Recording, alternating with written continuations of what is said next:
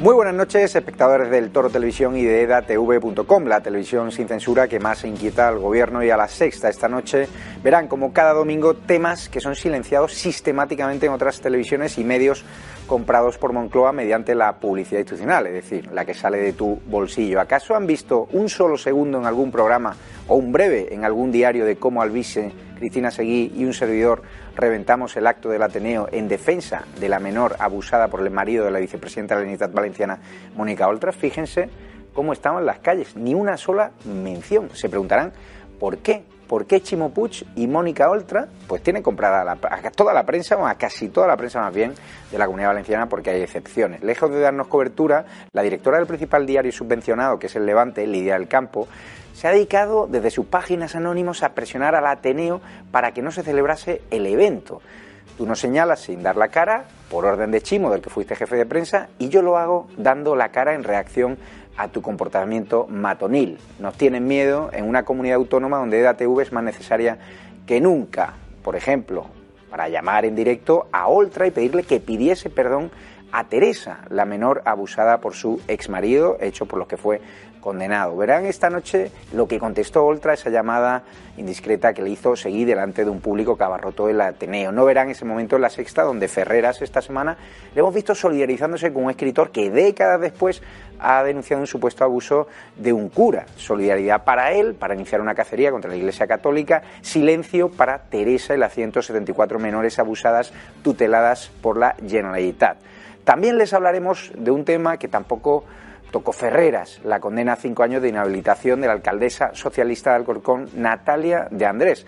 La sinvergüenza, como le llamo yo, se niega a dimitir. Imagínate si fuese del PP o Vox, cómo estarían ahora las calles de Alcorcón, que están muy tranquilas. Ella se ha ido hasta de su barrio para evitar la presión mediática. El PSOE le respalda, algo normal, viendo el ridículo que hace cada semana su presidente Pedro Sánchez. Esta semana, a cuenta de la crisis de Ucrania, cuando estalló la crisis, pues desde Moncloa, su fotógrafo oficial, Borja Puig, el que me agredió los pasillos del Senado, le hizo una foto, como le digo yo, Tinder, esa aplicación de ligoteo que usan los chavales y gente no, no tan joven, que solo servirá para ligar, dado que Sánchez ha sido excluido de las potencias en las que confía Biden para abordar el conflicto entre Rusia y Ucrania. Fíjense, Biden, ahora lo verán, ¿dónde está la bandera de España? No está, metido hasta la de Polonia, no hay señal de nuestra bandera nacional y le preguntaremos a nuestros contertulios de hoy, Marcos de Quinto, Hugo Pereira, José Manuel Calvo, si España ha perdido peso internacional con Sánchez. Le explicaremos por qué el presidente del Gobierno fue vetado de esa mesa. Lo cierto es que están muy nerviosos en Moncloa, porque ya nos ponen hasta cinco gorilas de Sánchez para evitar que le preguntemos a él y también al fotógrafo de el que me agredió los pasillos del Senado. Fíjense al jefe de seguridad que nos dice que no somos un medio oficial. Respeto profundamente a la policía, pero no a estos agentes que atropellan nuestros derechos y que son cómplices de un gobierno censor. Veremos esta noche las imágenes que sucedieron en IFEMA, lamentablemente. No lo escucharán, no las verán en la sexta, donde ahora temen, atención, por la reputación de Ana Pastor. Sé que de A3 Media nos estarán viendo. Pues Ana Pastor esta semana se vio las caras con Alvise en un juicio donde el tuitero le llamó Ana Pastón y a Ferreras Forreras. Fue trending topic nacional, ni una sola mención en ningún medio importante o gran medio o televisión. Le pillamos a la salida del juzgado, le hicimos lo que la sexta la hacía Rita Barberá y hoy verán las imágenes de una verificadora que, atención, cuenta con un millón de seguidores falsos en su perfil de Twitter. Pero Ana, ¿cómo puedes ser la encargada de decir lo que es verdad o mentira si tienes tantos followers fake? ¿Los compraste tú o neutral? Tampoco se ha prestado a verificar eh, su empresa si este inmigrante ya lo conocéis algunos, dice la verdad cuando asegura que cobra una ayuda simplemente por el hecho de que es de fuera de nuestro país, 200 euros más. Veremos el vídeo que lo contará Vito Quiles. Nos tememos que es así, porque Neutral no ha podido verificar si es un bulo. También les ofreceremos, como cada domingo, las imágenes de las manifestaciones que se están produciendo en toda España en contra del pasaporte COVID, en contra de la restricción de libertades y en el resto del mundo y que son censuradas por las televisiones de este país. ¿Qué miedo hay a que los españoles abran los ojos?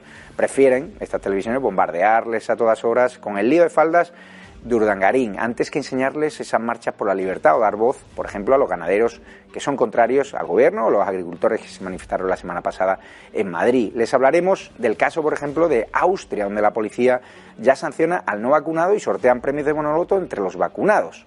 Lo peor de todo es que la ciudadanía en su mayoría obedece, algo comprensible en un país donde germinó el nazismo de la mano de, Hitler. Entrevistaremos en exclusiva a una pareja, por cierto, a cuya hija le han hecho una PCR sin su consentimiento, un pequeño bebé. Menudo atropello. Están indignados los padres, estarán esta noche con nosotros en conexión vía Skype. Como saben, cada semana les contamos todo lo que nos prohíbe YouTube sobre la vacuna, el COVID-19, feminismo radical, en edatv.com, donde pueden ver esta aplicación, se meten en la web, se registran y se descargan la app en Google Play, Apple Store, Fire Stick y Android TV. Todo lo que YouTube nos censura va aquí, con lo cual os animo a meteros en ese espacio de libertad. Con este menú de libertad en el toro de televisión de pues no tiene ningún plan mejor esta noche que darse frente al televisor. Háganse porque vienen curvas.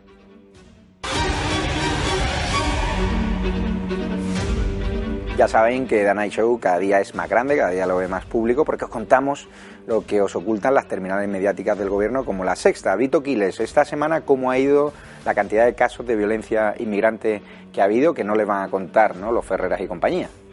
Pues sí, muy buenas noches, eh, Javier. Hoy en lo que no verás en los medios hablamos eh, primeramente del juicio al que tuvo que enfrentarse esta semana la fundadora de Neutral, Ana Pastor, que lejos de ganarle la partida a Alvise Pérez, se encontró con la desestimación total de su demanda contra el comunicador. Ningún otro medio estuvo presente en el juzgado ni se hizo eco de la resolución de lo sucedido. Respecto a lo que la izquierda denomina casos aislados, les contamos la triste noticia sobre la resolución de uno de ellos. Se trata de un joven de 21 años eh, de Pamplona que perdía un ojo los últimos días eh, tras haber sido apaleado eh, por, una, por un mena que trató de robarle. Según fuentes policiales, las autoridades llevaron a cabo varias detenciones de extranjeros la noche de lo sucedido. También en Gran Canaria, agentes de la Policía Nacional han detenido a dos jóvenes, uno de nacionalidad senegalesa con 18 años y el otro venezolano de 17 años, por un robo con violencia a una persona con discapacidad en una guagua en un encontronazo que tuvo en el Telde. Al parecer, la víctima bajaba a la parada del autobús eh, cuando sus dos presuntos agresores se cruzaron con él y le persiguieron para robarle mientras eh, le intimidaron finalmente. Gracias a la colaboración de los ciudadanos y la propia empresa eh, de Guaguas, los agentes pudieron detener a estos dos jóvenes violentos y de nacionalidad extranjera. También destacamos que la inseguridad en Madrid se ha intensificado en las últimas semanas. Uno de los casos más violentos que ha sido silenciado por la gran mayoría de los medios de comunicación es el del adolescente español al que tres magrebíes y un camerunés rajaron la cara para robarle el móvil en la Plaza de los Cubos eh, de Madrid. Los hechos se produjeron a las cinco y media de la madrugada de un domingo 16 de enero, cuando la víctima se encontraba eh, bueno, a las afueras de la discoteca y estaba tratando con su teléfono y junto a la discoteca eh, un ambiente gay les dijeron que les dieran su móvil y como se negó le rajaron la cara. Sin duda uno de los hechos que no deberían pasar desapercibidos en un país cuyo gobierno se vanagloria de ser el mayor defensor de las mujeres y también del menor. Pero en estas eh, mujeres agredidas, eh, que fueron por extranjeras, por extranjeros y menores, han recibido algunas, no han recibido ninguna muestra de solidaridad por parte del ejecutivo de Pedro Sánchez. Y para acabar les mostramos un vídeo eh, de un inmigrante que la policía ya detuvo en su día por compartir un vídeo devorándose a sí mismo tras consumir la conocida como droga caníbal. Esta vez el peligroso individuo ha sido engrilletado de nuevo por la Guardia Civil tras atacar con enorme virulencia este establecimiento de restauración en Murcia. Vamos a verlo. Eh.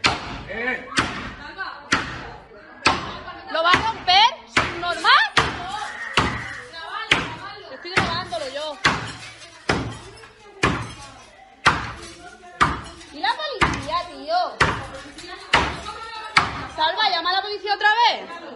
Se va a hacer sangre, es un normal.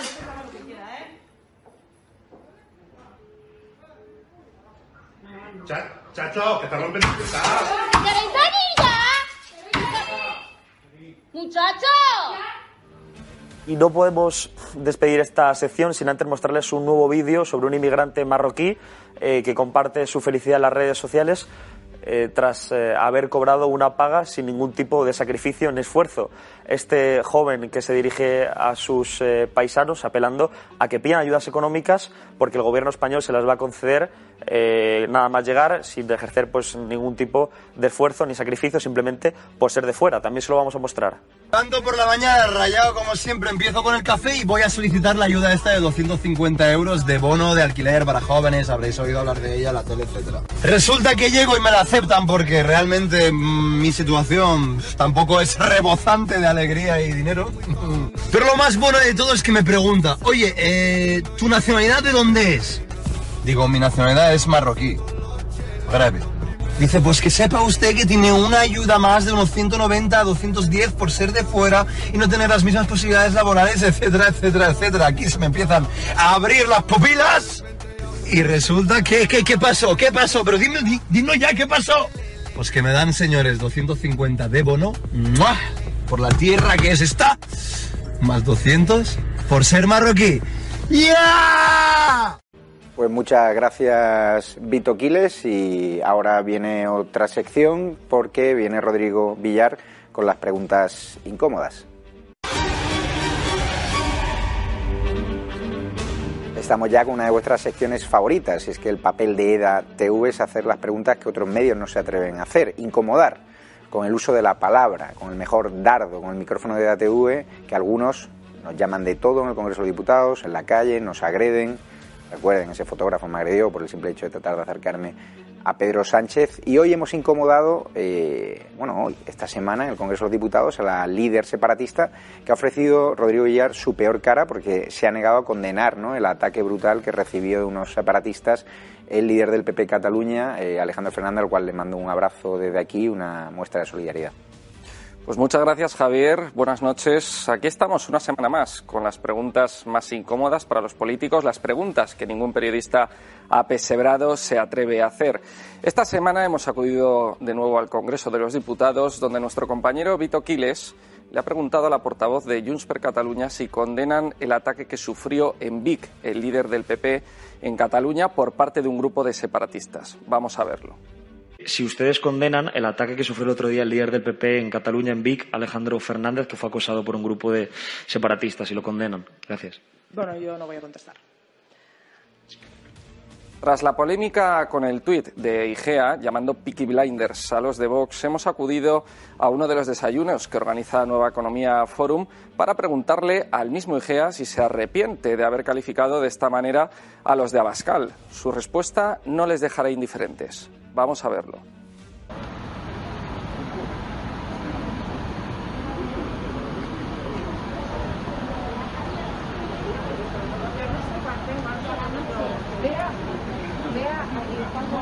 Señor Igea, una pregunta. Señor Igea, una pregunta para estado de alarma. ¿Se arrepiente de haber llamado Peaky Blinders a los de Vox? Yo nunca me arrepiento de tener sentido del humor. Yo creo que no hay que. En esta vida hay que tener un poco de sentido del humor y creo que es una buena cosa en la política que está sobrada de intolerancia y de malos modos. Yo creo que el sentido del humor es una buena cosa. ¿Pero solo era por la estética o, iba con segundas? No, hombre, no. Ah, vale, vale. Soy buena gente yo, no te. Bueno, muchas gracias. Durante nuestra estancia en Fitur, donde tuvimos un stand de EDATV, pudimos preguntar y entrevistar a todo tipo de políticos y empresarios y nunca hubo ningún problema al respecto. Sin embargo, cuando Javier Negre se acercó a preguntar al fotógrafo agresor Borja Puig de la Bella Casa, este huyó y los escoltas de Sánchez le protegieron para que EDATV no pudiese hacerle ninguna pregunta. Vean la cantidad de escoltas que llevaba el fotógrafo de Sánchez para que no nos acercásemos. Eh, Borja Puig, me da miedo que me agredas otra vez. ¿Me da miedo?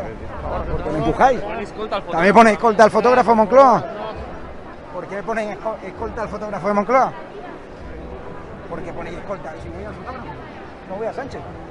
O sea, uno, dos, No voy a Sánchez. cuatro, cinco. Voy al fotógrafo. Sí, sí, increíble. Que no voy a Sánchez. Voy al fotógrafo. Graba, graba todos, ya está. Pero nos ha hecho aquí un sí. Que voy al fotógrafo, que no voy a Pedro. Vamos por aquí, vente. Que no voy a Pedro, joder. Que voy, voy al fotógrafo, no voy al señor Sánchez, no voy al presidente. Tranquilidad. o sea. No, si estamos tranquilos. No, me veis, cinco personas, está todo grabado, o sea que tranquilidad, lo verán los españoles. cinco escoltas para proteger al fotógrafo Sánchez que me agredió en los pasillos del Senado. Si no quiero ir al presidente del gobierno.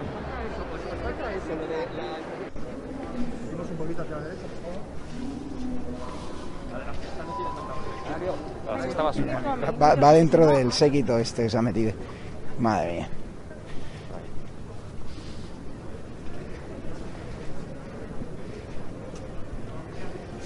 Uno, dos, tres, cuatro, cinco. ¿Dónde está Marcos? Sí. Ah, Marcos. Nosotros rodeados.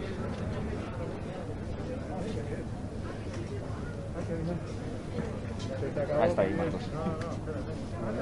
Tío, que le damos el micro a, Mar- a Marcos. A lo mejor lo tiene más fácil.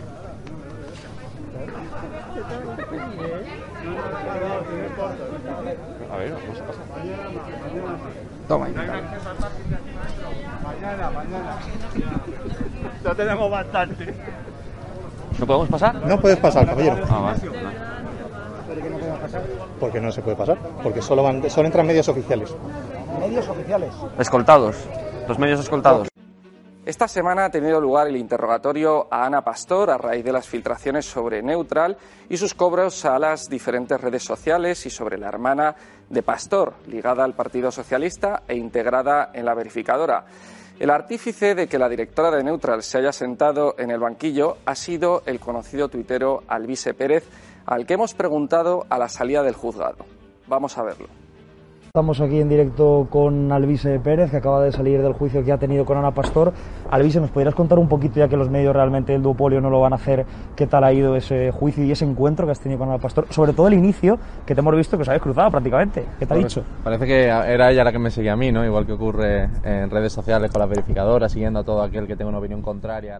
Su declaración al completo podrán verla en edatv.com, pero también pudimos preguntar a Ana Pastor sobre su credibilidad como verificadora cuando tiene un millón de seguidores falsos en Twitter. Su respuesta fue sonreír y decirnos buenas tardes. Vean su reacción cuando la sorprendemos con el micro.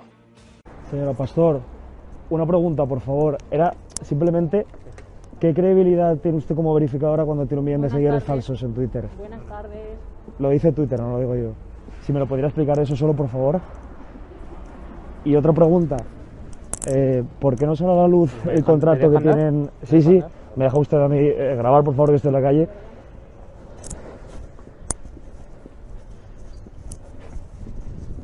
¿Por qué no hace público el contrato que tienen Neutral y Facebook? Pero, ¿qué credibilidad tiene, señora Pastor? Simplemente estamos en el canal de ATV, era una pregunta que le queríamos hacer, ¿no?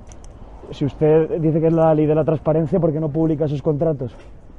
¿Y dónde vienen esos millones de euros de Neutral? Si no lo puedo decir. Bueno, muchas gracias, que tenga un buen día. Pues muchas gracias, Rodrigo Villar. Ahora es tiempo de tertulia y vamos a hablar de la Neutrola de Ana Pastor con Hugo Pereira, José Manuel Calvo y Marcos de Quintos. No se vayan porque empezamos ya.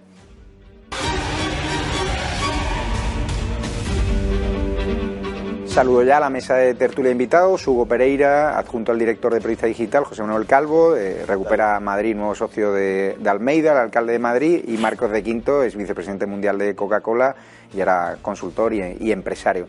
Vamos con José Manuel Calvo, por empezar, que siempre empezamos siempre por, por era la conservadora. La neutrola de Ana Pastor, o sea, ¿por qué ella es poseedora de la verdad oficial? ¿Por qué se dedica siempre a verificar cuando se equivoca la derecha? En cambio, cuando suelta un bulo, un medio de izquierda, prácticamente nunca, alguna vez para disimular. Si verificáis, si crees que este juicio, ¿por qué ella tiene miedo a contar de dónde procede su financiación, el origen de sus fondos? ¿Cómo puede tener más de un millón de seguidores falsos en, en Twitter? ¿Y cómo puede erigirse como la censora oficial de- del gobierno? Bueno, desconozco eh, la veracidad de todos esos datos, ¿no? Dicho lo cual... Hay una herramienta que se llama Twitter Audit, que Hugo conoce sí, bien, que te sí. lo dice. Javier, si se confirma efectivamente, pues yo creo que desde luego es una actuación eh, muy poco edificante, ¿no?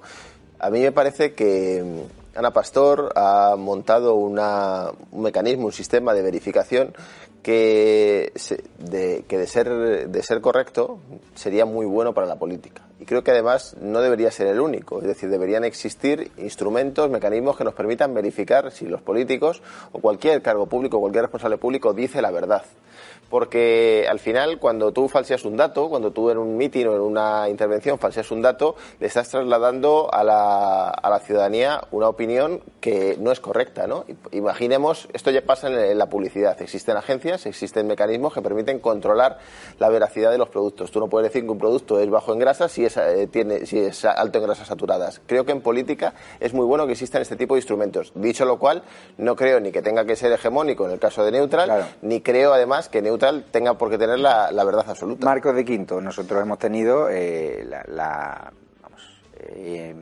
nos ha afectado ¿no? que Neutral nos haya verificado en Facebook, por ejemplo, por decir ¿no? que el virus eh, del, del, coronavirus salió de un laboratorio chino. Nos han puesto a parir, a Iker Jiménez también, en Facebook perdimos toda la visibilidad y ahora el tiempo nos da la razón, simplemente porque la señora Pastor nos puso el pie encima y hemos desaparecido de Facebook y de otras redes sociales. ¿Está Pastor legitimada para verificar y para poseer la verdad oficial y condicionar el debate público al castigar a medios de derechas y promocionar a medios de izquierdas? Eh, no lo sé. Yo creo que para eh, ser, por ejemplo, árbitro de fútbol, pues no deberías de pertenecer a la directiva de un club de fútbol. A tres media. O para, por ejemplo, eh, para ser defensor del menor, pues no deberías de ser el ex marido de Mónica Oltra. Yo creo que posiblemente Ana Pastor esté capacitada, pero por supuesto debería de renunciar a todas las relaciones que tiene en la sexta y con un medio determinado y con una ideología determinada. Y es el divorcio Eso es lo que pasa. No, bueno, yo creo que puede haber una muralla china entre medias, pero lo que lógicamente no se puede ser juez y parte y, estar repartiendo carnets de veracidad eh, cuando hay eh, pues un montón de noticias que han sido fake dentro de los medios en los que ella trabaja y que posiblemente no han salido dentro de neutral. No hay nada menos neutral que neutral. Hugo Pereira, en Periodista Digital también soy víctimas de cuando os ponen la categoría de bulo, titulares, fake y, os disminuyen la visibilidad, os hacen shadow banning. Eh, ¿Qué te parece que Ana Pastor solo tuviese un medio allí preguntándole y, y su respuesta, ¿no? Como que se reía. Tú ves en Twitter, que analizas bien en Twitter Audit, ella tiene dos millones de seguidores y como mucho tiene 6, 7, 8 me gustan. Nosotros, cualquiera de nosotros con muchos menos seguidores, estamos con 400, 500, 600 o 5.000 me gustas. ¿Ha inflado sus datos de Twitter? Hombre, vamos a ver, eso se puede comprobar efectivamente con Twitter eh, Audit. Hay muchas más aplicaciones, de hecho, para comprobar eso. Eh, y si esas aplicaciones pues dicen de que hay, si tienen millones de seguidores, pero realmente les funciona, le dan likes 6, 7, o se pueden ver que hay muchos seguidores con perfiles falsos, pues vamos, es evidente lo que dicen esas aplicaciones. Dicho lo cual, añado, además de lo que dijo Marcos de Quintos, que lo comparto, es increíble que tengamos verificadores cuando eso tiene que ser tarea de los periodistas. Es decir, contrastar información, mm, ver que esto es falso o que esto es verdadero. ¿Eh? No, es, periodista. Bueno, pero es lo que está diciendo, es lo que está diciendo Marcos de Quintos. No puede ser verificador y periodista al mismo tiempo, no puede ser árbitro y formar parte, de, vamos, de un equipo de fútbol al mismo tiempo. o una cosa a la otra. Si rápidamente que en 30 nos vamos a ver. Si Maruenda mañana quisiera montar una agencia de verificación, no está... ¿Pero qué agencia de verificación? Los periodistas... Los periodistas... ¿Os, ¿Os, parecería eh, mal, os parecería incorrecto que lo hiciera? No, está en todo su derecho de hacerlo, ¿no? Los periodistas, los periodistas tienen que hacer ese trabajo de verificación. No tiene por qué haber en una sociedad una, una empresa que se dedique a verificar cuando realmente el trabajo de un periodista tiene que ser contrastar la información, verificar la información y publicarla. Y tiene que haber múltiples medios de comunicación que contrasten, que verifiquen esa información y, por tanto, eso es la Totalmente de, acuerdo. Nos tenemos que ir a publicidad. Hay que recordar que Neutra y Maldita pues, reciben fondos de alguna administración pública, lo cual le hacen ser eh, partidistas en más de una ocasión y no verifican nunca o casi nunca a la izquierda. Ha verificado Ana Pastor el bulo del culo a ese eh, homosexual se inventó una presunta agresión homófoba, no lo ha hecho. ¿Ha verificado el testimonio del marido de Mónica Oltra en el juicio? No lo ha verificado. ¿Por qué? Porque es verdad. Vamos a publicidad y venimos.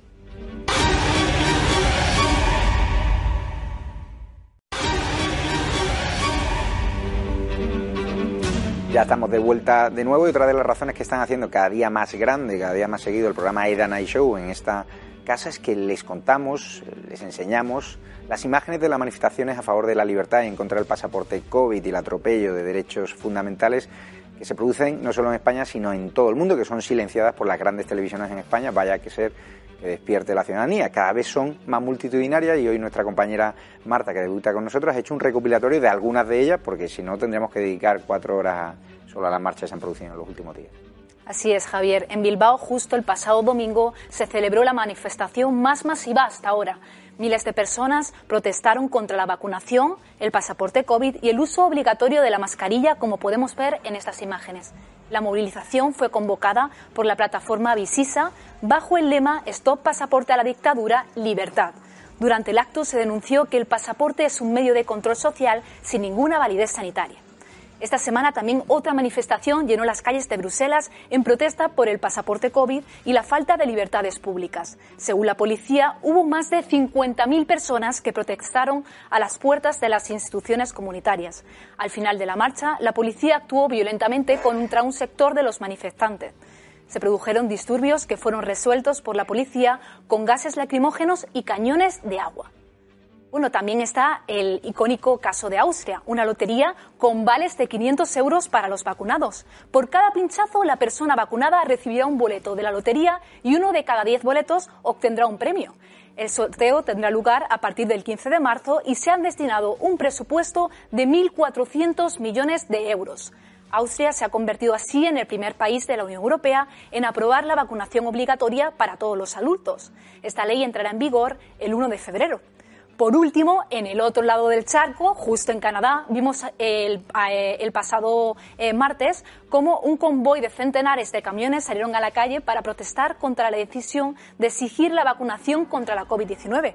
Miles de personas salieron a la calle para animarlos y apoyarlos. Pues muchas gracias, Marta. Y ahora vamos a hablar eh, con Antonio Huetes, un testimonio en exclusiva en Edanani Show, un padre que está muy cabreado porque le han obligado a, bueno, cogido a su bebé, a su pequeña, y le han hecho un PCR sin su consentimiento. Vamos a ver lo que nos cuenta porque es gravísimo. ¿Qué tal estás, Antonio? Hola, muy buenas. Pues dentro de lo que cabe, bien. Bueno, cuando habla contigo bien no estaba, estabas indignado. Cuéntale a la audiencia qué ha pasado. Pues mi niña hace unos días coge un proceso de deshidratación, se puso malika al angelico y y nos tocó llevarla al Hospital General de Elda. Allí se portaron excelente, me la salvan y deciden trasladarla a la UCI de pediatría aquí en Alicante. Allí en Elda ya dijimos, tanto la mamá como yo, que no dábamos el consentimiento, es decir, estábamos totalmente en contra de que a nuestra niña se le realizara ninguna prueba diagnóstica por la nariz, es decir, la famosa PCR. En Elda nos hicieron caso. Eh, cuando iba a trasladar el SAMUR, eh, hablé con los del SAMUR, le dije, si entráis vosotros antes que yo y o la mamá, que quede claro que nos negamos a cualquier prueba PCR hacia nuestra bebé. Y quedó todo ahí, bien. Estaba en la UCI y al día siguiente, ya la niña un poquito mejor, nos dicen desde desde dentro que, bueno, que nos saliéramos, que la mamá desayunara al, ser lactante, que la iban a asear un poco, iban a cambiar las sabanitas y demás, que en 15 minutos entrábamos dentro. Vale, como ya, como ya dijimos que, que estábamos en completa oposición, eh, confiamos en la buena fe de esas personas porque de la enfermería del hospital no tengo ninguna queja y nos salimos a que la mamá desayunara. ¿Y cuándo te enteras de que le han hecho una PCR sin su permiso? A eso voy. Sí.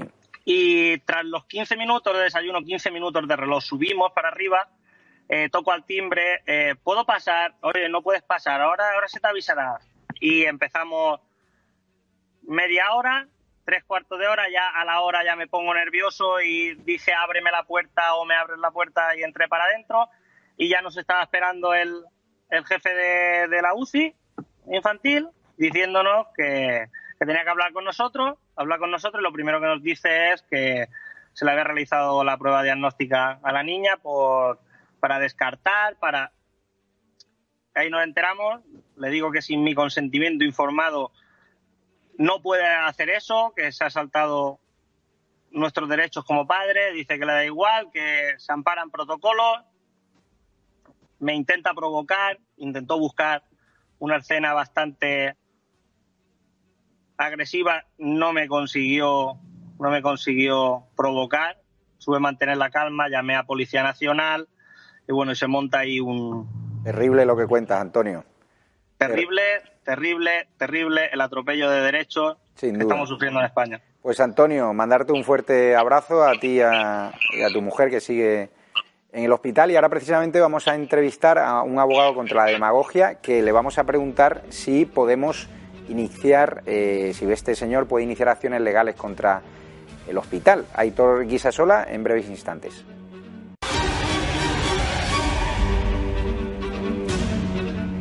Aitor Guisasola, buenas noches de, de Bilbao, eh, un abogado contra la demagogia, de los más censurados en YouTube. Aitor, acabamos de escuchar el testimonio de un padre indignado porque a su bebé, a su hija, que acaba de nacer, le han hecho una PCR en un hospital de la Comunidad Valenciana. ¿Puede iniciar acciones judiciales contra el hospital porque él no ha dado su consentimiento informado?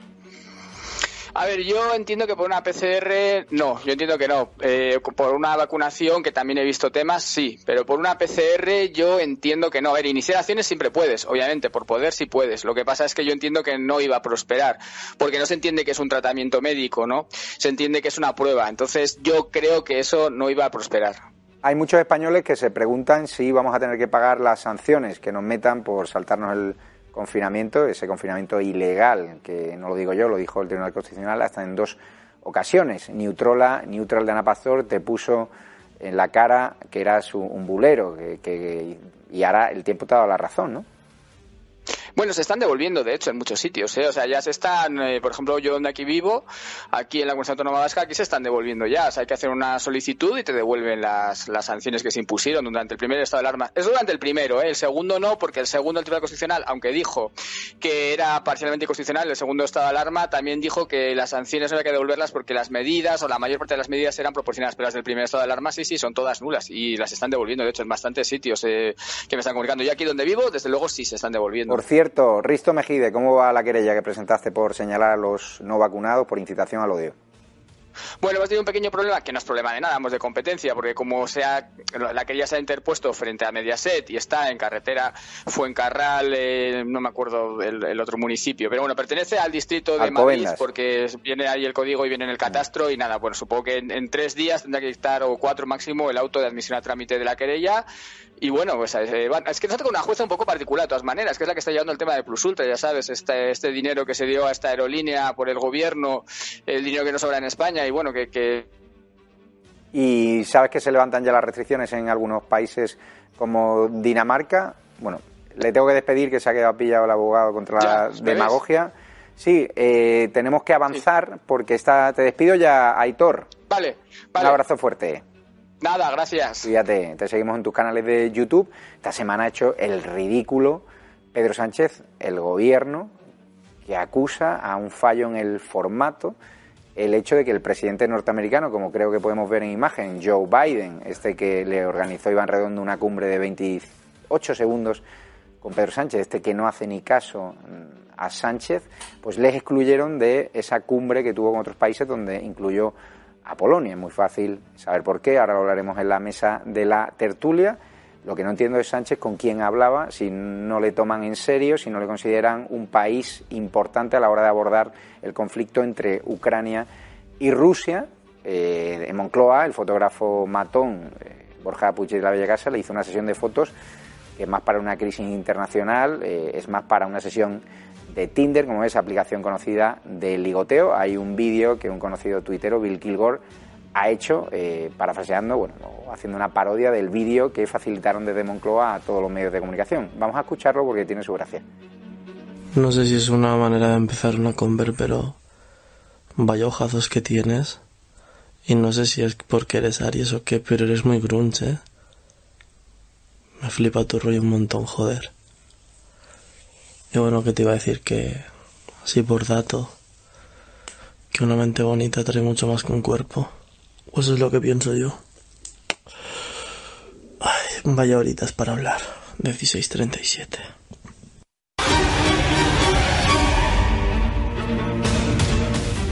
No paro de reírme, empiezo por Marcos de Quinto, vemos todas las parodias que se han hecho en torno al, al momento Sánchez de esa tarde en Moncloa, que no sabemos muy bien con quién hablaba, pero lo cierto es que no pinta nada a nivel internacional, menos para Estados Unidos. Tú has vivido allí, tienes muchos contactos en Estados Unidos, ¿ha perdido peso internacional España desde que llegó Sánchez al gobierno? Y le hago una pregunta, si cree que los servicios de inteligencia estadounidenses no se fían de nuestro gobierno porque hay una parte que pacta con Venezuela y que tiene contacto con los servicios de inteligencia de Venezuela, de Maduro. Sí, eso, eso es lo que quería yo diferenciar. Es decir, España es un país muy importante para Estados Unidos. España es un país que tiene bases. El problema es que, desgraciadamente, España tiene un gobierno que no es serio. Y la seriedad en temas de información es básica, básica. En estos momentos eh, tenemos un gobierno donde hay personas dentro de ese gobierno, pues eh, pertenecientes al Partido Comunista, que presumen de, con camisetas de la de República Democrática Alemana, que tienen contactos muy estrechos con dictaduras eh, totalitarias comunistas, que tenían unos medios financiados por Irán, eh, que el, ex vice- el, vicepresidente emérito eh, resulta que aunque ya no está en el gobierno, se metió en su día dentro del CNI para tener información directa del CNI. Se supone que ahora ya no tiene información del CNI, pero también se suponía que no tenía información del CIS y hemos visto el otro día que sí tenía acceso. Luego, Ay. todo eso es lo que quita un poco de seriedad al gobierno. Y sobre todo, lo que sí, déjame terminar. Sobre todo, lo que sí es muy interesante es que hay dentro de ese gobierno gente que de alguna manera puede hasta justificar la posición rusa, entenderla, justificarla. Esa misma gente no entenderían que con la misma lógica la US Navy rodeara la isla de Cuba por proximidad. Claro, Ahí sería indignante. José Manuel Calvo está Es indignado por lo que está comentando. No, indignado no. Yo- es que creo que. Mientras no le encanta- racista, José Manuel. Creo que dije que había hecho comentarios xenófobos y racistas y lo mantengo. Pero Y no, tú no los hiciste. no le llame racista. Eh, Pero Marco, Marcos, que, dicho, que dicho se lo va- cual, Marco, no que entremos, una alusión por lo de racista. no entremos. Eh, yo creo que a Marcos y a este mundo de la extrema derecha os encanta. Oye, os a mí no me llames de la extrema derecha. Os encanta. chico. Calma, calma. Os No, encanta. pero ¿por qué de Marco de extrema derecha? Según un buen Pues padre de bueno, Entonces, comentarios entonces, ¿no? pedófilos defendiendo si- si a a Mónica Oltra, si a mí me llamáis esta gente de la izquierda. O de extrema izquierda no me, no me sienta mal, no sé por qué. Aquí nadie te ha llamado izquierdista. Nadie. Bueno, pero- te he dicho que eres socio de Almeida. El otro día me dijiste que era el izquierdista de cabecera de este programa, lo cual no me, pre- no me parece, no me parece de derecha, pero eres socio de Almeida. Pero dicho lo cual, eh, os encantan las conspiraciones. Esto es mucho más sencillo. España ha tenido una posición subalterna a nivel internacional a Estados Unidos desde los tiempos de Franco. No de, no de ahora, desde los tiempos de ¿Por Franco. qué le chupa tanto el culo a Pedro Sánchez a Biden? Desde, eh, bueno, es- Espa- eh, Javier, históricamente España y la transición, quien hablad con cualquier historiador mínimamente informado de la, de la cuestión, ¿quién construye nuestra transición a nivel internacional? ¿Pero por qué los ministros de Asuntos del gobierno no paran de pelearse para que Borbón? Biden les dé 28 segundos de cumbre? Bueno, pero no entremos eh, ahora en el detalle. ¿Quería estar. Sánchez en esa mesa? Sí. El problema es que nosotros No tenemos porque ese no papel subalterno. A mí me preocupa. Es que había porque, quien por prefería ejemplo, el papel subalterno Marcos- ruso, Marcos que dice, lógicamente, Marcos dice, no, afortunadamente, Marcos. afortunadamente. Decía Marcos, decía Marcos, no, seguro que en el gobierno hay quien comparte la posición pro-Rusia. No sé si hay alguien No he que dicho comparta eso. la posición pro-Rusia. No he eh, dicho eso, he dicho que lo entienden, esto. pero no me estés mintiendo. Te gobierno a llamar gente a si es verdad lo que he Lo dicho. está diciendo ahora Javier, no lo está diciendo tú, lo está diciendo ahora Javier. A mí no, no sé si hay alguien en el gobierno que justifique la posición prorrusa. Lo que Ahí sí me gustaría es que hubiera alguien en el gobierno que estuviera más en la posición pro-Alemania. Que está planteando que hay que negociar y que hay que hablar con Rusia antes de meter los aviones o antes de meter Que dependen del gas. Bueno, pero es que Alemania. Pero, es que no, pero, es Javier, pero. Javier, ¿nosotros a qué pertenecemos? O sea, en una prioridad, eh, claro, en una prioridad de, de alianzas estratégicas, ¿cuál es nuestra prioridad? ¿La Unión Europea pilotada por Alemania fundamentalmente y Pues por Francia? ¿O la OTAN pilotada mi- por mi Estados prioridad no es la? Unión Europea que no protege las fronteras de Polonia cuando es invadida. Bueno, pero- esa no es la Unión Europea es que, que yo reconozco. es Hugo Pérez, vamos a. Bueno, eh, como va- politólogo. Va- vamos a ver, eh, que, que España está aislada a nivel internacional creo que es evidente. Estamos viendo antes la imagen, ahí no aparecía la bandera de España, eh, pero, pero ¿Cómo aislada pero no va, pero si déjame, déjame hablar, por favor. Pero cómo no va a estar aislada a nivel internacional si tenemos un gobierno mm, que hasta hace dos telediarios que queda vicepresidente, pues tenía relaciones eh, con Venezuela, con la dictadura de Venezuela. Pero cómo no va a estar aislado si le, si le, dejad si los le baila, mantras. si le baila la ola, si le baila la hora, la ola a todos aquellos países mm, de Latinoamérica que son dictaduras. ¿Cómo no va a estar aislada a nivel internacional si estamos viendo cómo una Chile parte del gobierno, Chile déjame terminar, por favor, como una déjame terminar, como una parte del gobierno está diciendo mm, que tenemos que afianzar posiciones con la dictadura de Rusia o con la dictadura de China. Es que, es que, es que ¿cómo no va a estar aislada a nivel internacional? Es ¿De claro que tiene que estar aislada a nivel internacional. Pero- pero y es hablamos- más, hablamos y de las relaciones del PP con un minuto, por favor, un minuto. Y Pero, es más, ¿de y es más, no es, que hablando? esté, no es que España esté aislada a nivel internacional, es que no tiene política exterior, que es diferente y mucho peor. No tiene política España exterior. no ha tenido política No, exterior con nunca. Pedro Sánchez. Con Pedro- nunca, por lo menos de los tiempos de Franco, como digo, desde que alineó ahora- su estrategia. Mar- con Marcos Estados de Quinto, que es más, barra que es más OTAN. veterano que nosotros, ya lo Ahora, ¿de sabrá. España hablando? ha tenido más política exterior que ahora, ha tenido mejores relaciones tenido diplomáticas. política Vamos a ver, la política exterior. Autónoma, La cumbre de autónoma, de las vamos a ver, venga. No gritemos. Vale, vale, vale, tranquilo ya. La política Oye, exterior sí, de un país, ¿eh? la política exterior de un país es, entre otras cosas, saber con quién se alinea uno.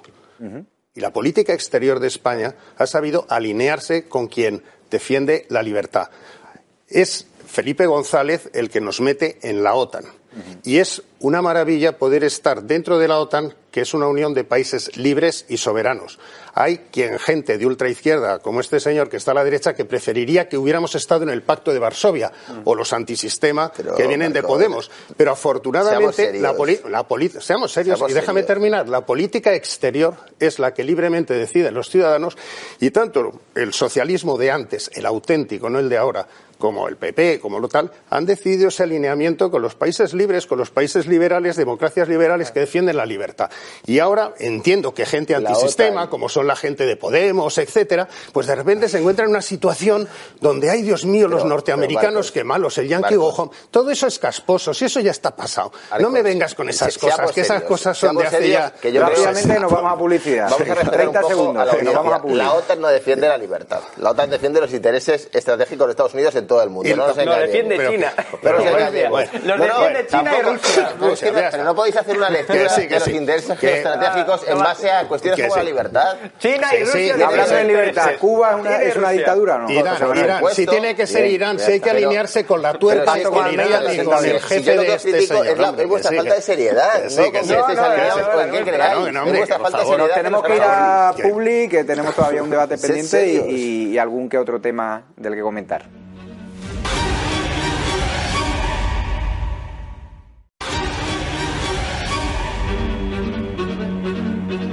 Esta noche en la autopsia le vamos a hablar de la alcaldesa socialista más sinvergüenza de España de los últimos años, condenada a cinco años de inhabilitación y ahí sigue aferrándose a su cargo. Imagínense cómo estarían las calles ahora tranquilas de Alcorcón si gobernase el, el PP o Vox. Hablemosle de Natalia de Andrés porque el señor Ferreras no les ha contado quién es. Buenas noches, Javier. Hoy nos vamos, como has dicho, al Corcón, donde su alcaldesa, Natalia de Andrés, fue inhabilitada por un periodo de cinco años para administrar y gestionar bienes ajenos de titularidad pública o privada, representar o administrar a cualquier persona pública o privada y ejercer el comercio o tener a cargo o intervención administrativa o económica en compañías mercantiles o industriales. Pues bien, a pesar de su inhabilitación, la alcaldesa de Alcorcón se aferra a su cargo y ha descartado dimitir e incluso recurrirá a su inhabilitación alegando que es un asunto mercantil.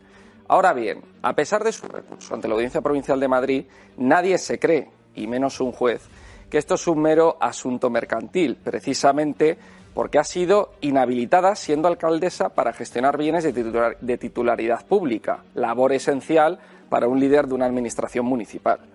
Asimismo, la alcaldesa mantiene en sus cargos a dos exconcejales socialistas que también fueron inhabilitados para gestionar bienes de titularidad pública por la quiebra de la empresa pública Emgiasa. Y sorpresa, es exactamente la misma empresa por la que ha sido condenada la alcaldesa. Casualidades de la vida. Sin embargo, esto no termina aquí.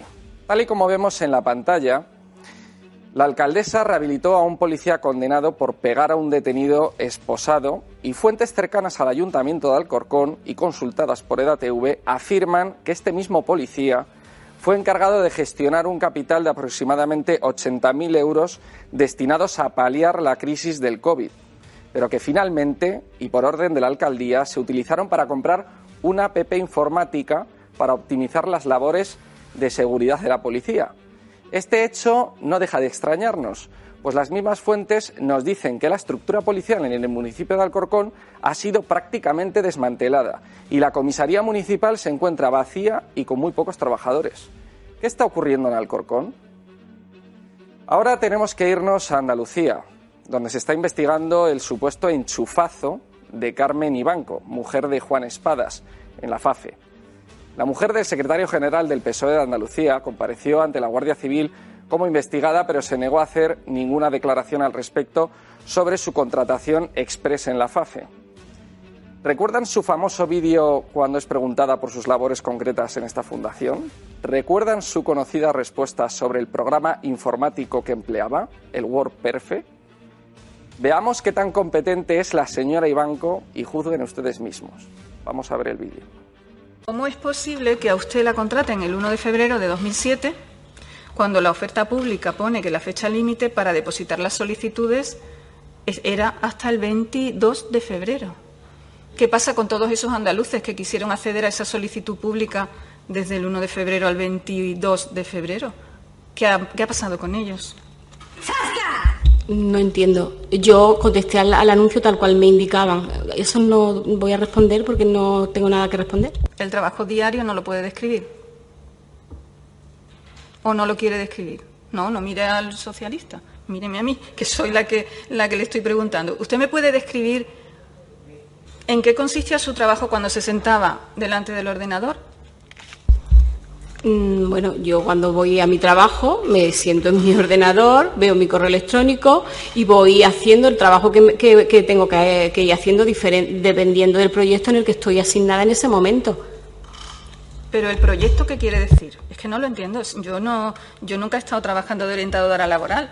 Me gustaría saber qué es el proyecto o qué es, cuáles son los proyectos, en qué consisten, mm, de qué manera trabajaba usted. No sé, no sé cómo explicarlo ya.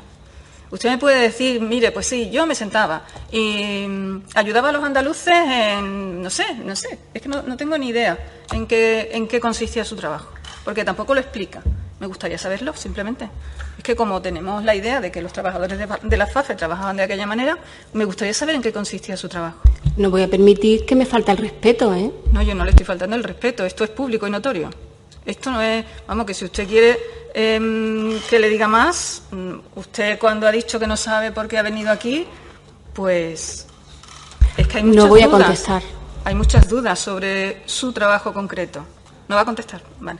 ¿Qué programa manejaba, qué programa informático manejaba usted? Yo no, eh, eh, bueno, pues como cualquier trabajador, eh, utilizaba el ordenador para sistema operativo, todo, lo- verá, el WordPerfect. Pues un saludo a la WordPerfect y a su marido Juan Espada, que candidato del PSOE de Andalucía, que me consta que le gusta mucho este programa y, y no me mandes amigos en común a decir que no hablemos de, de tu mujer cuando ya ves eh, los casos de presunta corrupción en las que está envueltos. Ahora es paso de C. Seguí, con la que va, de Cristina Seguí, con la que vamos a hablar del éxito histórico que hicimos el otro día, el pasado miércoles, en el Ateneo de Valencia, llenándolo a foro completo, invitando a la menor abusada por el exmarido de Mónica Oltra y movilizando una sociedad valenciana que estaba dormida hasta entonces. ¿Qué tal, Cristina? ¿Qué tal? ¿Cómo estás, Javier? Buenas noches. Tenemos una serie de vídeos preparados. Vamos a ver en primer lugar un resumen de lo que fue el acto, el llenazo, porque allí la prensa regional comprada por Chimo y Mónica Oltra había dado telefonazos para que no nos den ni un minuto de televisión, ni un breve, ni siquiera la prensa en teoría de derechas, que también cobra subvenciones del gobierno de izquierda. Por cierto, algún día os diremos qué medios son. Y seguro algunos de vosotros son lectores de estudio, pero caretas fuera. Vamos a ver el vídeo resumen y lo comentamos.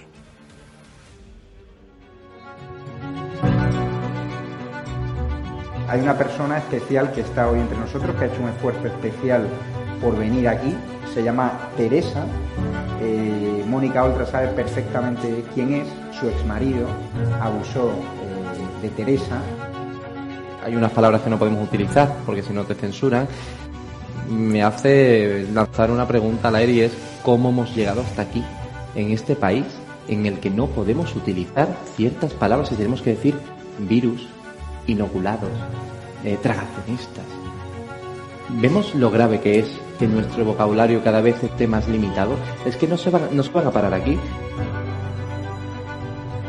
Y además, os digo algo.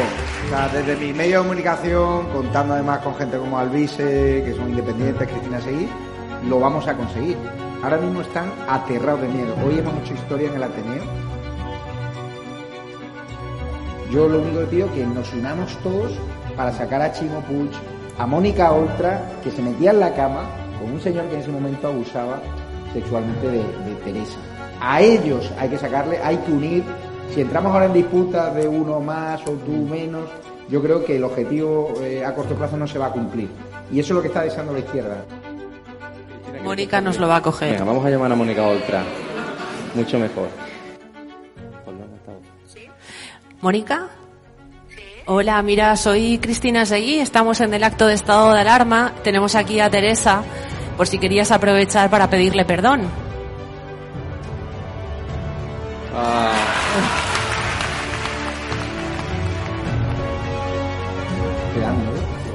Lo único que tengo miedo es que me quiten a mis hijos Ya, como- claro. y que les pase lo mismo que me ha pasado a mí, Pues no. que los encierren en. ¿Cómo te sientes en una comunidad valenciana que no te protege y que da más ayudas a los menas, a los inmigrantes ilegales? Me da igual que me cierren ahora mismo el canal de YouTube, pero es una realidad que a ti. Pues me siento como una mierda, la verdad. Cristina Seguí, ¿crees que han tomado nota en la comunidad valenciana que nos tienen miedo? Eh, tú eres de Valencia, sabes lo difícil que es movilizar un miércoles a las ocho y media de la tarde. Una hora antes había un acto allí del líder político del PP que no consiguió eh, ese aforo completo. ¿Ha pasado algo en Valencia el miércoles y por qué nos han silenciado? Bueno, es cierto que no ha salido a ningún lado eh, con esa premisa de que lo que no es noticiado, lo que no sale en los medios de comunicación no existe, ¿no? Pero lo cierto es que en la puerta del acto, eh, 15 minutos antes justo de empezar, estaban los reporteros gráficos del Levante. Eso te puedo eh, garantizar que sí que era así. Eh, seguramente si hubiera habido un pinchazo, pues hubiera salido en los medios de comunicación, ¿no? Te lo puedo garantizar, pero bueno, las imágenes no engañan. Vamos a escuchar una llamada que hizo al vice, a Lorenzo Amor, el presidente de ATA, este que lidera a los autónomos, a los que nos saca a la calle, que patrocina eventos de ese PSOE, que sube las cuotas de los autónomos y cuando ni siquiera es autónomo y según Alvise ha colocado a muchos eh, familiares, hay muchos autónomos que se están dando de baja, le llamamos en directo por si quería entrar ante esa audiencia del Ateneo y esto es lo que pasó. Hab- Hablemos a las claras. ¿Quién Lorenzo es Lorenzo Amor? ¿Sabéis quién es Lorenzo Amor? ¿Cuántos autónomos hay en la sala? Vale. ¿Y cuántos sabéis quién era Lorenzo Amor hace un mes? Bien, pues Lorenzo Amor es el presidente de los autónomos de este país. Y yo me pregunto, joder, qué raro, ¿nos están saqueando los autónomos de este país? Esto viene en coalición a lo que estás preguntando. ¿Nos están saqueando los autónomos de este país? ¿Quién representa a los autónomos? Lorenzo Amor. Bueno, será dulce, qué apellido tan bonito. Voy a ver. Y cojo empiezo a ver eh, la estructura de la empresa. Y digo, joder, me he equivocado. Esta es la genealogía, esta es el, árbol familiar de Lorenzo. No, no. Y, me quedo alucinado y empiezo a hacer llamadas y preguntas. tal. Hubo un momento tan absurdo en mi investigación sobre Lorenzo Amor que llamo a la sede de ATA, la Asociación de Trabajadores Autónomos eh, de Jerez, y digo, oye, eh, está Alberto, que es uno de, uno de, los, de los hermanos. Y me dice, no. Digo, ¿y tú quién eres? "Eh, bueno, soy Daniel, el primo. Digo, "Eh, ¿y tra- ¿y trabajas en la sede? Sí, ¿tú quién eres? Digo, no, soy el vicepresidente. Lo que te ha pasado a ti. Bueno, te cuelga y luego me llama Lorenzo Amor pidiendo que borre la noticia que he publicado sobre la Sí, a mí. ¿Cuánto quieres? Digo, pero ¿Cuántas veces te pregunta cuánto quieres? Es Claro, que esto me decirlo públicamente publicidad. es una barbaridad. Pero ¿sabéis lo que es decir públicamente en el Ateneo de Valencia hablar de sobornos en general y que esas personas estén calladas? ¿Cuántas veces me ha respondido Lorenzo Amor sobre las acusaciones que he hecho de colocación de su hermana, de su prima? Es que tiene, tiene, tiene, la, tiene la oportunidad, por lo menos, de demostrar que, Vamos a llamar a que- Lorenzo que- Amor en directo. que, que su existencia tiene una razón de ¿Lo ser. queréis llamar o no? Pero a ti no te va a coger. Bueno, ¿cómo se pone oculto? No lo pongas, no A lo ver. pongas. Jorge, llámale tú, venga. Llámale del mío. Llámale del mío. Llámale... ¿Lo queréis que- pero, queréis pero que lo voy a escribir yo para que no? se vea, para que no Ah. me... Pero yo creo que debería hablar un autónomo con él. Aquí hay mogollón. ¿Veis? ¿Hay algún autónomo? No es que yo suba conozco. al escenario y hable con Lorenzo Amor. Aunque, aunque, claro, a mí a lo mejor me intenta, en fin, me ofrece algunas cosas. ¿Os No, imagináis hay- que me lo ofrece en directo? Que suba un autónomo. Sube, sube. Vamos a ver, mira. Que suba un autónomo. Que al Espera, espera, espera, espera, Javi. Sí, sí. Espera, espera. A ver. Ilusionistas no somos, eso está claro. Eh, No quiero saber nada.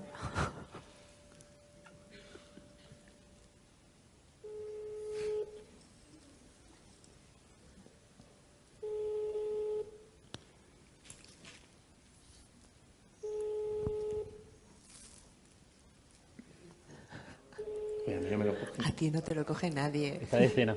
No te lo coge nadie. De mariscada. Vale. Estará en el yate. Estará- Ah, porque no sabéis que Lorenzo Amor tiene un yate, el presidente de los autónomos. Es más, ¿sabéis que el presidente de los autónomos ni siquiera es autónomo? Bien, ¿y sabéis qué hizo al día siguiente de publicar todas estas barbaridades que hemos publicado? Fotito, reunirse con Pablo Casado. Se llama partitocracia, se llama mafia mediática y son gente que ha organizado mm, de forma social, falsamente societaria, a, esta, a la sociedad civil para engañarlos. Sí. Y, y digo algo último y ya, y ya te devuelvo la palabra, Javier. Eh, esta gente cobra cuotas de los autónomos que ya están siendo acribillados, pero es que esas cuotas, sabéis que se desgraban al 100% Hacienda. Es decir, es que el truco, si lo pensáis, es muy inteligente. Tú pagas a ATA, te desgrabas el 100% de lo que pagas a ATA en impuestos y ATA teóricamente te ofrece unos servicios Yo creo que de asesoría Amor que te no recibes. Y lo que estás haciendo es crear No, pero- una competencia desleal a los profesionales. Estás generando una red, un entramado cada vez Pero mayor. recuerda para qué va ese dinero al autónomo. Ayer contaba yo en EDATV para patrocinar un evento del exalcalde del PSOE, heredero del PSOE más corrupto, que quieren subir las cuotas de los autónomos. El otro y ahí estaba el del de. ATA, estamos locos. Te está- quería dar paso yo a, a- que ha Yo creo que no se lo ha cogido porque le está David. viendo. Cristina Seguí, como autónoma, supongo que te sientes completamente indignada, ¿no? Que no nos lance a la calle, ¿no? A Lorenzo Amor. Bueno, como autónoma lo que te puedo garantizar es que haré todo lo que esté en mi mano para que eh, seis meses de mi esfuerzo eh, no vaya destinado a mantener a las eh, patronales y a los sindicatos que desde luego lo único que están haciendo es legitimar la labor de desmantelamiento de, desmantelamiento de, de- de la, de la clase media, ¿no? Eso es lo que está sucediendo, ¿no? También Eh, llamamos a Óscar Puente, el alcalde de Valladolid, que, te- que es muy machista, que te insultó, que a Albi se le ha desmontado, nosotros también, y que estamos trabajando a hacer un evento allí como el de Valencia en Valladolid. De hecho, le llamamos para avisarle de que íbamos a ir en- a Valladolid. Sí, sin Vamos a éxito, escucharlo. Tenemos una mala noticia para Óscar Puente. Ah, Vaya. No sé si os ha gustado lo que hemos hecho, sobre todo si Teresa ha estado cómoda. Muy importante que ayuden económicamente. Esto se va a producir en otras capitales de provincia y animo a Cristina a seguir para que llame en directo a Óscar Puente y le informe que el próximo 8 de febrero, en plenas elecciones de Castilla y León, vamos a marcar la agenda yendo los presentes eh, a Valladolid. Pero con tu número, Javier. Sí, no sé. Yo nunca he hablado con él, me encantaría saludarle. Oscar, lo ¿Le siento. quieres llamar tú, Cristina? Sí, sí, sí. sí. Toma. ¿Os parece que le llamemos o no? Es para avisarle sin, sin más que vamos a Valladolid. Oye, esto lo hemos Es- improvisado completamente. Es, ¿eh? improvisado. Que vaya, ¿Cuándo? ¿Qué día? ¿Qué ahí, día? ¿Qué día? El 8, que vamos para allá, que si le apetece venir, que lo Vale. reservamos en primera fila. Vale. Invitado, claro. Te, te- te dejamos que te traigas la rubia y el Mercedes de 180 metros. Silencio, silencio. Ponlo en el micro. ¿El micro lo tenéis? Dale el micro, Cristina. Ponlo en altavoz. El 8 de febrero. Altavoz. Hola, eh, ¿Oscar? Mira, soy Cristina Seguí de Estado de Alarma. Te quería invitar el día 8 de febrero a que vengas al acto que vamos a hacer en Valladolid. Ah, Esto, no, esto estaba improvisado. vaya. Otra vez. Ya cerramos. Ya Aprovecho, déjame el micro, que se me escucha un poquito mal. Pues ya sabe el alcalde de otros alcaldes a los que vamos a ir a visitarles, eh, que vamos a rular por toda España, generando una comunidad donde vosotros sois probablemente más importantes que, que nosotros. El plato fuerte de la noche fue sin duda la presencia de la menor abusada por el exmarido de Mónica Oltra, hecho por los que fue condenado. Cristina, quisiste llamar a Mónica Oltra en directo a la vicepresidenta de la Generalitat a que le pidiese perdón y justo después iniciamos también una recaudación para Teresa y ha batido Lo- todos los récords. Ha colapsado su, su Bizum, los cuales los que nos acusan de utilizarla. Todo el dinero fue directamente a ella, cuenta bancaria y Bizum, pues nosotros no somos como otros medios de comunicación que recaudan y luego se quedan la mitad. Claro. Vamos Lo a primero- escuchar esa llamada Sí, y la comentamos. Oye, Javi, a mí me gustaría hacer un experimento, quizás no sea políticamente correcto, pero oye, ¿qué te parece si llamamos ahora mismo en directo al jefe de gabinete de Chimo Puig? Vale. ¿Parece? ¿Está el teléfono de Mónica Oltra por ahí? Tengo varios. El de Pérez Rostol, dices. No, no, Arcadi. Miquel. eh. Miquel Arcadi se llama. ¿Le llamamos o no? ¿Sí? Vale, vale. No- a, ver, a ver si me lo coge. Espérate. ¿El teléfono de Mónica lo tienes? Tengo el teléfono. Mira, tengo el teléfono de Mónica Oltra, sí, sí. Pues le llamamos. ¿Está bien el teléfono? Pero que no nos esté viendo. Ah, bueno, claro, si tiene mi número. Dice y echa no me lo va a coger. Ha sido el error. Ay, no nos lo coge. No sé, Espera ¿crees que Cristina, ¿crees Mónica que- nos lo va a coger. Venga, vamos a llamar a Mónica Oltra. Mucho mejor.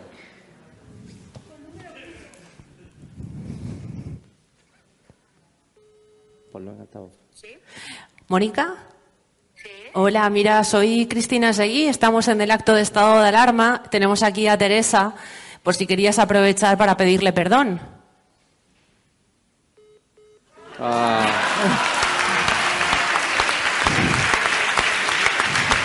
No. Hombre, no ha hablado, no ha hablado en las cortes. Te prometo que no estaba preparado esto. ¿eh? Ha sido muy bueno. Coger, cogerlo lo ha cogido. tirado- Cogerlo, O cogerlo. ¿Qué os parece que la señora, en vez de aprovechar, pedir perdón, pues, Claro. cuelgue el teléfono? Una vicepresidenta del gobierno valenciano que tiene la oportunidad que le has puesto, Cristina, de pedir perdón a Teresa.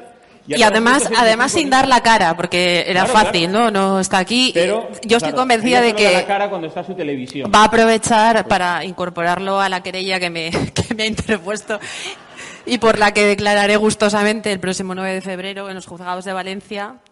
Y bueno, pues eh, me Una Cristina que parece. ha sido muy educada, que no, has- Sí. no le has dado jarabe democrático. Y, además me he presentado. o sea que- Claro, es, es que Mónica Oltra eh, se queja ahora porque estás eh, promocionando una camiseta que está vendiendo para la causa Aquí la Eso sí, soy la- Cuando ella se Mm. ponía camisetas contra Rita Barberá, contra Camps...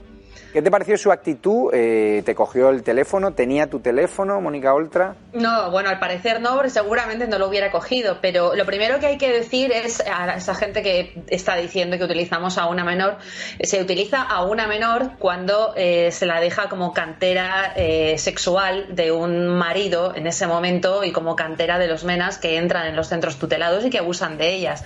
Eh, hay que decir que esta chica, que ahora mismo es mayor de edad y que no hubiera podido estar ahí fuera mayor de edad, su relevancia, el hecho de que todavía siga saliendo en los medios de comunicación, es lo único que va a evitar que esta chica si- siga siendo acosada por el gobierno valenciano, que como bien sabes fue eh, perseguida hasta su centro de trabajo, el Hospital de Rivera Salud en Torrevieja, aprovechando esa reversión de lo privado a lo público. eh. Eh, Esa señora Oltra mandó a la gerente y a la directora de recursos humanos a ese hospital y entre 1.200 contratos pidió el suyo y el del marido de esta chica y la despidió del trabajo. Con lo cual eh, es tan importante que esta chica siga saliendo en los medios.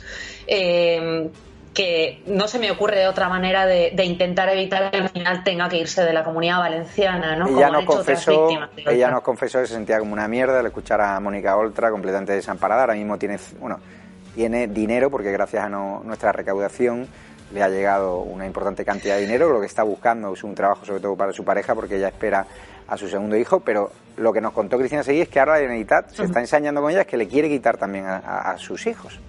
Mira, eh, eso es muy importante también, es evidente. Muchas mujeres, incluso maltratadas, cuando llaman al 016, ven como la Administración activa un protocolo eh, de desamparo de esos niños que, por cierto, no tienen tutela judicial ninguna y que son arrebatados a las familias de por vida. Ya vemos lo que les ocurre a los niños, ¿no? Eh, hay que recordar que Teresa entró en el sistema de tutelado de menores a partir de los cuatro años, cuando cumplió cuatro años, ¿no?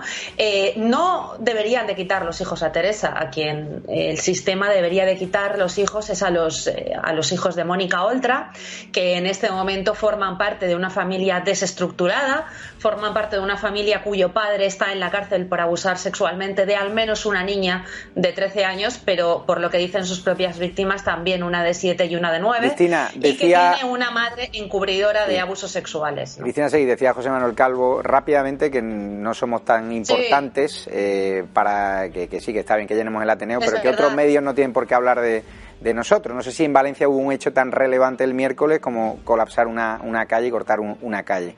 Bueno, eh, eh, contestarle a, a este señor que eh, en ese sentido los medios durante dos años han jugado un papel fundamental que, en la connivencia con los maltratadores, ¿no? Lo que, como he dicho antes, lo que no es noticiado, pues no existe y, y los medios han sido los cómplices de, de esta víctima y de los 175 niños que Pues- han denunciado ser abusados bajo la tutela de Mónica Oltra. Vamos a hablar, gracias Cristina, ahora en tertulia sobre si Mónica Oltra debió pedir perdón y sobre ese silencio mediático a esa llamada Mónica Oltra, una vicepresidenta de la Generalitat, que si hubiese sido a la señora Díaz Ayuso preguntando eh, por esa presunta trama de menores tuteladas abusadas que quiere investigar eh, la justicia que la Comunidad de Madrid avisó y eh, hubo un juez que no hizo absolutamente nada, ni la Fiscalía. Vamos a hablarlo ahora en mesa porque yo creo que es un debate interesante.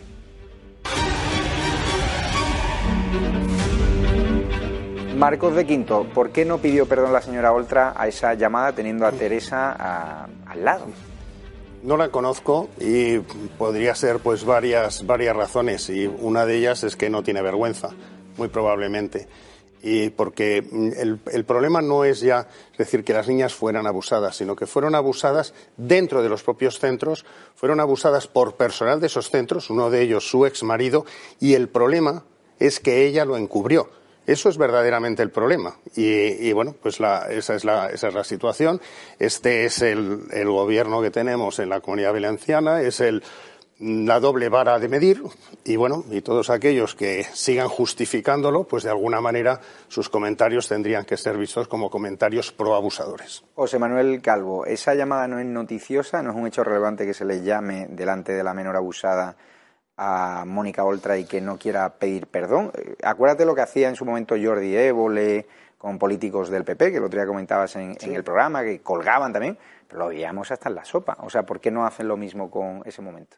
El día que estéis en la, en la sexta o en Antena 3 y hagáis esa llamada, pues le os pasará lo mismo que, que a Jordi Évole, ¿no? Pero yo No, creo pero que... los medios digitales hacían eco. a- Nadie se ha hecho eco de esa llamada, ni siquiera del No sé, acto. Es no. decir, que una menor abusada por el Mario de. Oltra esté allí, se recaude un montón de dinero para ayudarla, no es un hecho Pero- relevante para la prensa comprada de la Comunidad Valenciana. Yo creo, Javier, que os iba a comentar a, a raíz de- del acto este que habéis hecho, que me habéis recordado un poco a Leire Pajín. ¿Por qué? ¿Os acordáis cuando se, se iban a encontrar, hablando antes además de política internacional, Obama con Zapatero?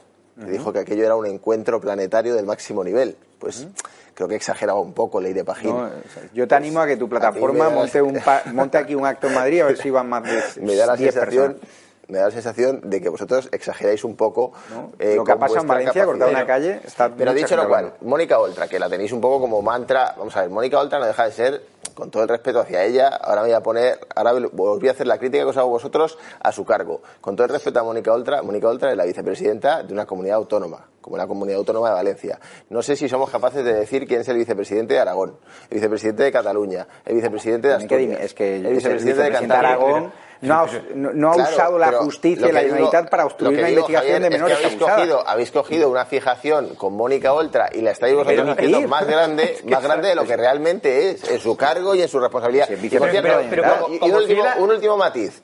Marcos de Quinto, yo creo que, ojo, cuidado con las palabras. Ha dicho, ella lo encubrió. ¿Ha habido un juez, ha habido una sentencia que diga que Mónica Oltra encubrió sus abusos? Ha habido pruebas. No, no, no. Ha habido un Pero si lo juez. está diciendo la propia víctima. Ha Si habido está un juez, diciendo Teresa, habido- la propia víctima que ha silenciado eso. Eso lo tiene que decir la víctima, lo tenemos que decir tú y yo, lo tiene que decir el juez. Hermana, Ha habido hermana, una, que- yo sí hay una querella y se va a Hombre, investigar. hermana, yo sí te creo. Hugo Pereira, rápidamente. Cuando lo diga No, juez, que nos tenemos que ir. Hasta entonces, presuntamente. Hugo. Pero, Espero. pero ¿qué, qué pedir perdón? Tiene que hacer Mónica Oltra es dimitir, si tuviera algún tipo de vergüenza, pero como es que lo que está demostrando es que no tiene ningún tipo de vergüenza. Es que lo que no puede ser es que mm, sea vicepresidenta sea, o sea yo que sé, secretaria general de lo que sea, me da exactamente igual, tiene que dimitir. O sea, es que la cuestión aquí no es que sea más conocida o menos conocida, que se llene el acto, que no se llene, o que lo que tiene que hacer es dimitir porque, como tal y como puse de, tal y como puse de manifiesto la víctima, como, como no, una campaña no, porque se metía en la cama con un asqueroso con un animal que abusaba de una menor. ¿Eso es un motivo para dimitir o tendrá Por supuesto, cuando obstruyes la justicia, cuando no facilitas informe, cuando usas presuntamente a funcionarios para silenciar ese caso, te tienes que ir a tu casa por defensa y moral. No va de derechas, Esto no va de derechas o de izquierdas. Es decir, yo creo que se puede ser muy de izquierdas, muy socialista y tener en cuenta que Mónica Oltra ha silenciado, ha silenciado, eh, bueno, pues por la denuncia, la denuncia de una persona que fue abusada sexualmente. Está querellada por eso os digo yo aquí que tiene que dimitir. Tenemos que despedir, así te lo recordaremos. José Manuel Calvo, gracias Marcos de Quinto, José Manuel y Hugo Pereira, gracias a la audiencia por esa fidelidad de cada domingo, a todos esos valencianos y gente que se cogió el coche desde el sur y el norte para vernos y decirles que vamos a iniciar esa gira por toda España, porque capitales de provincia, Alvise, Cristina Seguí, más colaboradores de Estado de Alarma y de ATV para contarles lo que la sexta calla, para defender la libertad y aunque los medios de comunicación no hablen de nosotros, todos sabéis que estamos en vuestros hogares cada día más fuertes, cada día más altos y cada día llegamos a más sitios, aunque algunos en la mesa digan que no somos tan importantes. Está claro cuando Iglesias y la izquierda nos ataca tanto es porque algo estaremos haciendo bien. Les recomiendo los contenidos del Toro Televisión y de edatv.com y descarguen la app si quieren información veraz, rigurosa y sin la manipulación informativa de las terminales mediáticas del gobierno. Muchísimas gracias.